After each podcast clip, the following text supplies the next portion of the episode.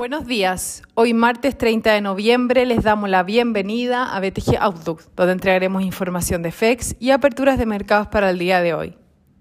El tipo de cambio abre en 846,0 en línea con el cierre ayer con las bolsas globales retrocediendo ante el temor que la eficacia de las vacunas para el COVID sea menor ante la nueva variante Omicron.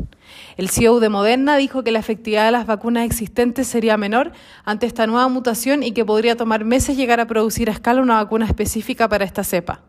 Adicionalmente, el presidente de la Fed, Jerome Powell, dijo ayer que Omicron presenta riesgos tanto para la estabilidad de los precios como para el pleno empleo, lo que lleva al mercado a especular que se podría retrasar el inicio del alza de tasas del próximo año. En este contexto, las tasas del bono del Tesoro caen bajo 1,5% nuevamente, mientras los commodities retoman las caídas y el dólar a nivel global se debilita. Los temores relacionados a las vacunas dejan en segundo plano los positivos datos publicados en China, que muestran una mejora en el sentimiento del sector manufacturero ante menores presiones inflacionarias y precios de la energía. Por su parte, la inflación en la zona euro alcanzó niveles récord, superando todas las expectativas.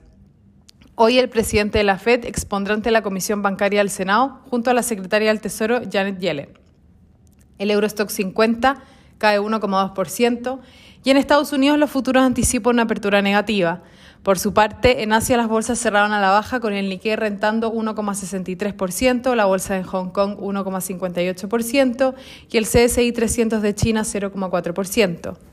Los commodities operan negativos, con el cobre perdiendo 0,6% y el petróleo WTI 2,4%.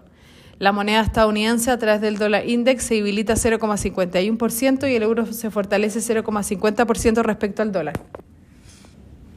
Por su parte, la tasa del bono del Tesoro de 10 años se encuentra en 1,44%, bajando 6 puntos base en comparación al día previo. Respecto a datos, en Estados Unidos se publica la confianza del consumidor de Conference Board, en la zona euro, el IPC de noviembre aumentó 0,5% mensual, superando las expectativas y acumulando 4,9% en 12 meses. En China, el PMI no manufacturero superó las estimaciones, mientras que el PMI manufacturero volvió a la zona de expansión. El tipo de cambio opera en 843,0 hasta ahora, con el dólar a nivel global debilitándose, el cobre cayendo y las monedas emergentes mixtas. En cuanto a los técnicos, la principal resistencia es 845 y luego 850. Por su parte, a la baja el soporte más importante se encuentra en 839 y 834. Muchas gracias por habernos escuchado el día de hoy. Los esperamos mañana en una próxima edición.